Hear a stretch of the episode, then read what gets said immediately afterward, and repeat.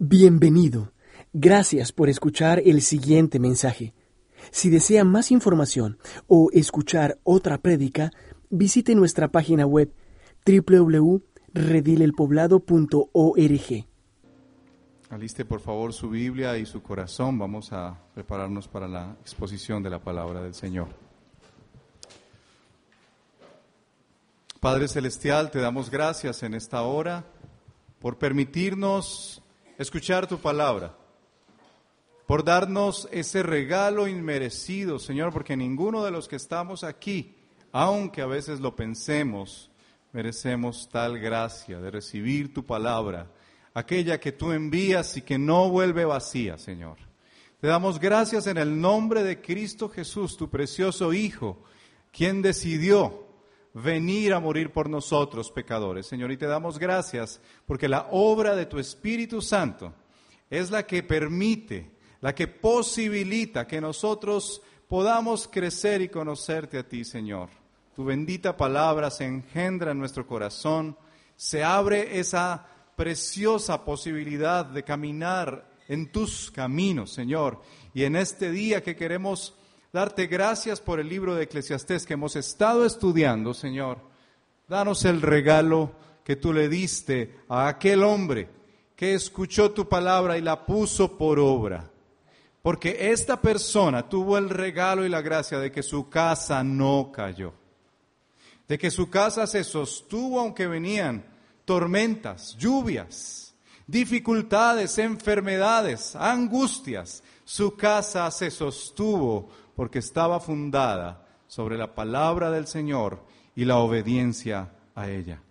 Así oramos, que prepares nuestro corazón como un buen terreno en el cual tu palabra, como semilla poderosa de la eternidad, forma una generación, Señor, que te adora y que te alaba.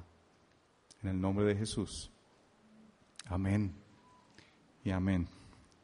Buenas tardes, ¿cómo están? Bueno, nuestra segunda reunión en este lugar, ¿qué les parece? ¿Animados? Bueno, debo dar un par de anuncios antes de entrar al estudio de la palabra. El primero tiene que ver con a las personas que parquearon en Cana de Galilea, no olviden comprar su ficho al final, porque ah, al llegar al parqueadero y no tener el ficho les tocaría regresar. Hoy es muy bueno porque está haciendo sol, pero recuerde cuando llueve es muy difícil. y las personas que están allá, que son de, ese lugar, eh, no dejan sacar carros si no es con el ficho. Segundo anuncio, eh, se dieron cuenta de estos hermanos de Canadá, vienen de la iglesia amiga y hermana de Burnett, allá en Vancouver, y van a estar toda una semana trabajando para el redil de Laureles ayudando en diferentes áreas. Y la siguiente semana, no esta, sino la próxima, van a estar aquí todos los días de 9 a 4 de la tarde, haciendo algo que yo les quiero invitar a que ustedes lo consideren. Van a ayudar a arreglar jardines, van a ayudar a pintar algunos muros, van a ayudar a organizar la casita de los niños y entre otras cosas. Creo que es muy lindo que gente de otras latitudes, que a veces los vemos como más importantes, vengan a servirnos. Eso es el Evangelio. Pero qué rico cuando nosotros también podemos unirnos a ellos y servir a esta comunidad. Si tú estás interesado o interesada o tus hijos ya salieron del colegio, que son eh, adolescentes, bienvenidos, porque no vamos a tener cuidado de niños, es para trabajar. Entonces, bienvenidos la otra semana de 8 a 4 de la tarde a este lugar. ¿Ok? Muy bien. Ah, quiero iniciar recordándoles que hoy terminamos nuestra serie de Eclesiastés. ¿Ha habido algo que te ha nutrido de este libro en las últimas predicaciones, en los diez sermones que hicimos? ¿Alguna invitación del Señor particular por la cual al final tú y yo vamos a orar? Quiero que pienses en eso. Porque para iniciar nuestra lectura de hoy, Quiero pedirles que tomen un momento y busquen en su Biblia Eclesiastés capítulo 11. Vamos desde el verso 7 y todo el capítulo 12.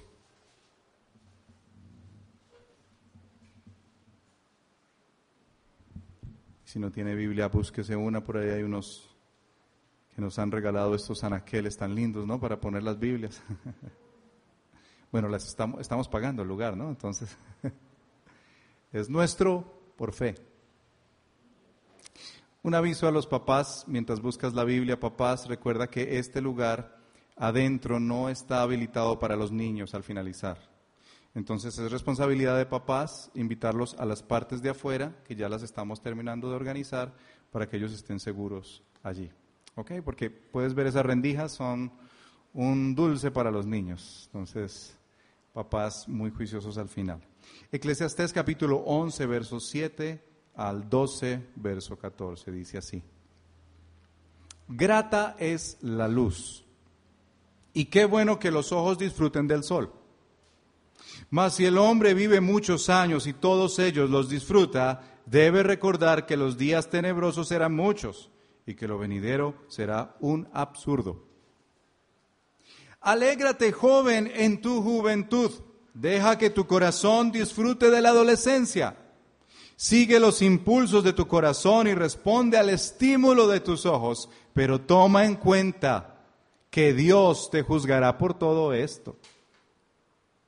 Aleja de tu corazón el enojo y echa fuera de tu ser la maldad. ¿Por qué confiar en la juventud y en la flor de la vida es un absurdo? Acuérdate de tu Creador en los días de tu juventud y vengan los años en que digas, no encuentro en ellos placer alguno. Antes que dejen de brillar el sol y la luz, la luna y las estrellas, esta es una metáfora del cuerpo envejeciendo, y vuelvan las nubes después de la lluvia. Un día temblarán los guardianes de la casa. Ya me están temblando los dientecitos. Y se encorvarán los hombres de batalla, se detendrán las molenderas por ser tan pocas y se apagarán los que miran a través de las ventanas. Se irán cerrando las puertas de la calle, irá disminuyendo el ruido del molino. Las aves elevarán su canto, pero apagados se oirán sus trinos sobrevendrá el temor por las alturas y por los peligros del camino. Florecerá el almendro, la langosta resultará onerosa y no servirá de nada la alcaparra, pues el hombre se encamina al hogar eterno y rondan ya en la calle los que lloran su muerte.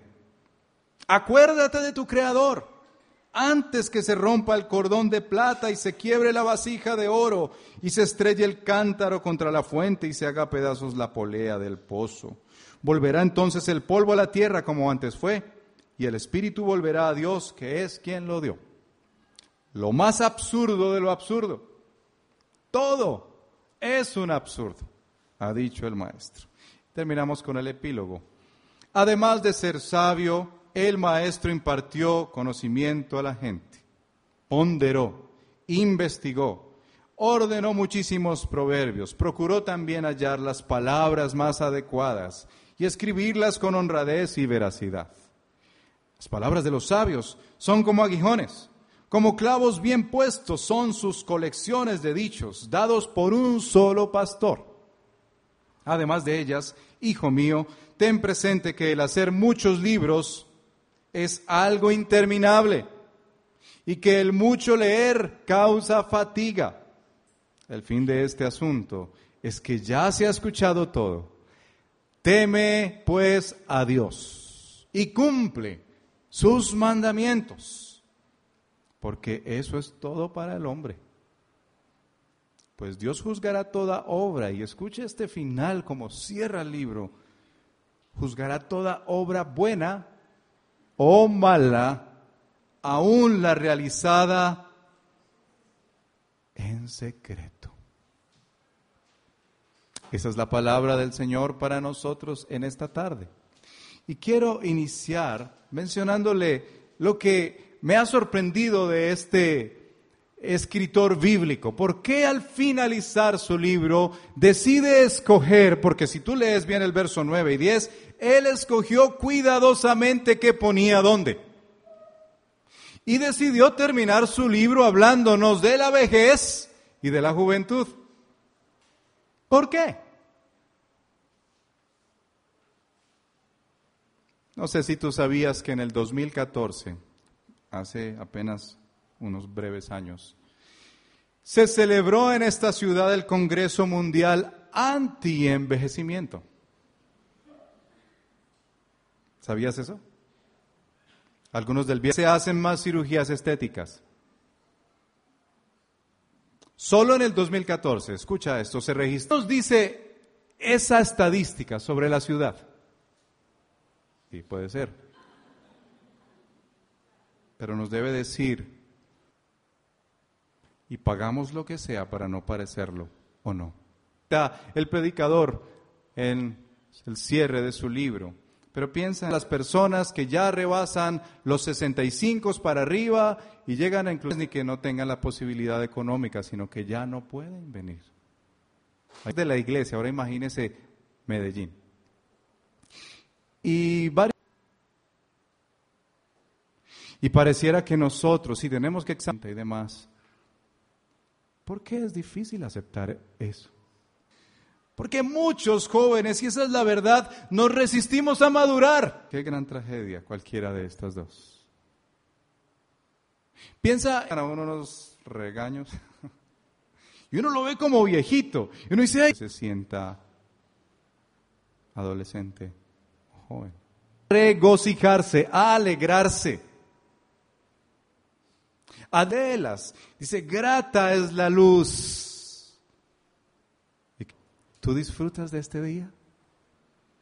Puedes decir que este es un día. ¿Qué le está diciendo a la persona que está experimentando la vejez? Gozo. Pero hay cosas en la vida, según dice el predicador, que nos han venido 70, 80 años. ¿Qué ves? Señor, cuando disfrutas sabiamente de este tiempo de vida que Dios te dio. Tu vejez no tienes por qué vestirte como un... Es la vejez. Dice Proverbios 16, 31, corona de honra es ni descendencia que mendigue pan. Entonces en el capítulo 12 lentamente se va desgastando el interior. Ya se nos ve más la frente. Como para nosotros hoy en día, porque como la sociedad y nosotros nos hemos encargado, nos va diciendo, llegar a una edad mayor no te conviene. Juventud y murió sin encontrarla. Lo que puedes disfrutar es grato y es hermoso, aprovechalos. Verdes.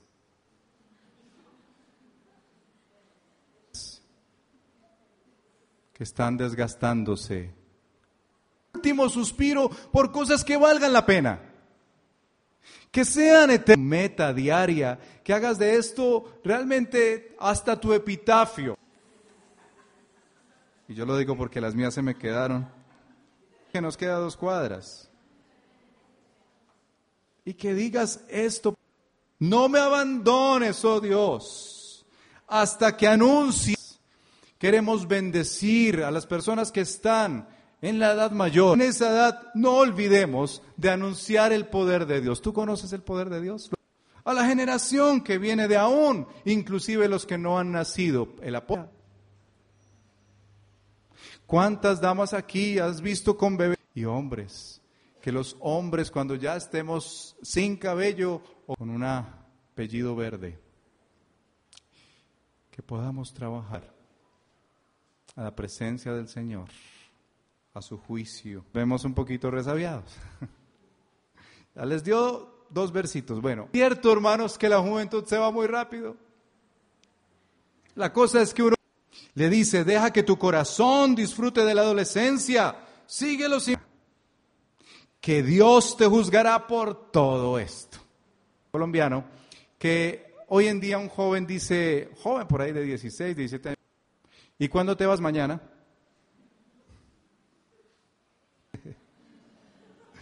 Y uno lo soñaba como que eso fuera, hazlos, pero recuerda que Dios te va a juzgar por todas las decisiones. Un poco asustador.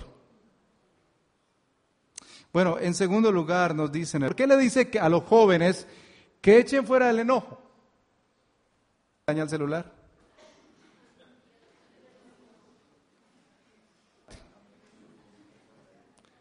Muy importante recordarnos eso.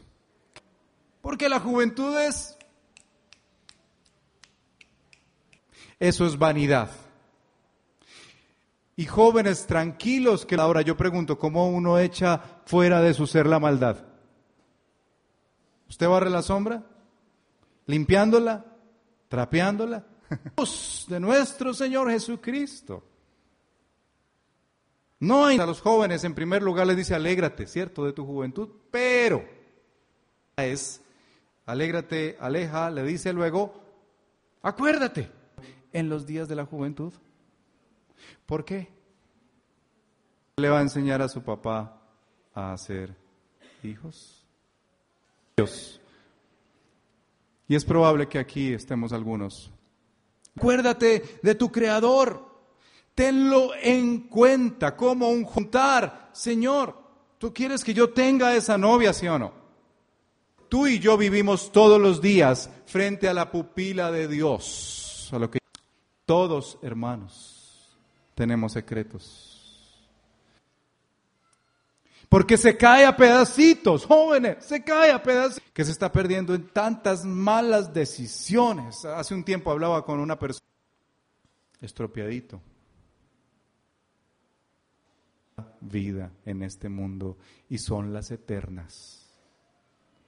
Relampagué, festivo o no festivo, es porque hubo un chequera mayor.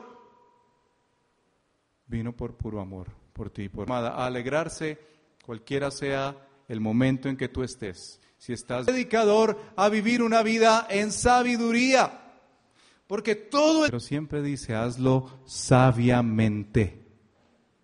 Hazlo. En primer lugar, toma en serio la palabra de Dios. Honradez y con veracidad.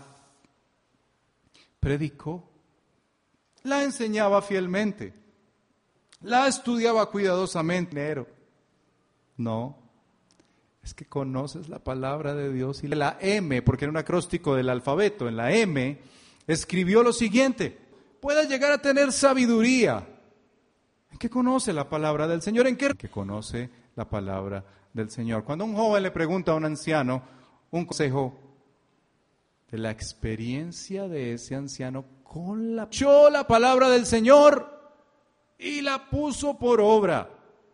Por el otro oído, como me decía mi mamá. me que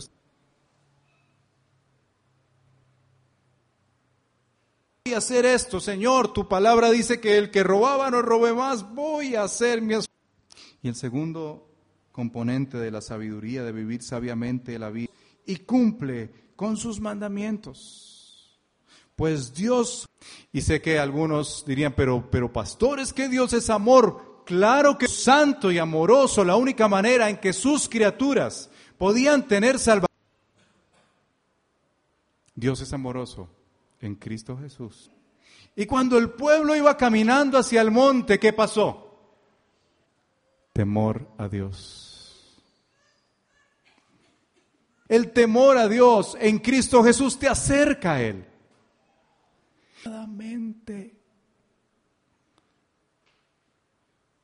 teme a Dios, sea que gane un presidente u otro, sus mandamientos. Ahora, por eso quiero que ores este texto de Ezequiel, léelo. Versos. Ezequiel capítulo 36. Los reuniré de entre todos los pueblos y los ídolos a la juventud. Les daré un corazón nuevo y obedezcan mis leyes. O estás peinando canas hoy. Cierra tus ojos, respóndele lo que Él te está pidiendo que le respondas.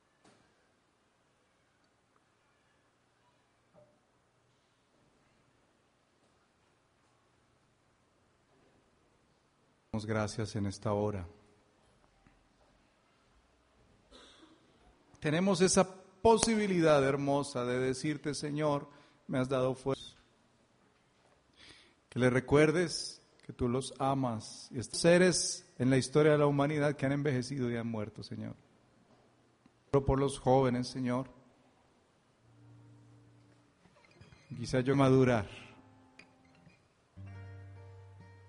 Pero sí, lado, puedan ver que esta iglesia ama a los ancianos y a los jóvenes. Y cuando consideramos a los jóvenes, que pongas ese corazón de carne, Señor. Ha servido escuchar en esta hora y en estos días, eclesias, quebrarlos y poner corazones de carne, corazones tiernos. Y por eso todos juntos queremos terminar, Señor, cantando. Esperamos que este mensaje haya sido de edificación para su vida. Si desea más información sobre nuestra comunidad, visítenos en nuestra página web www redilelpoblado.org.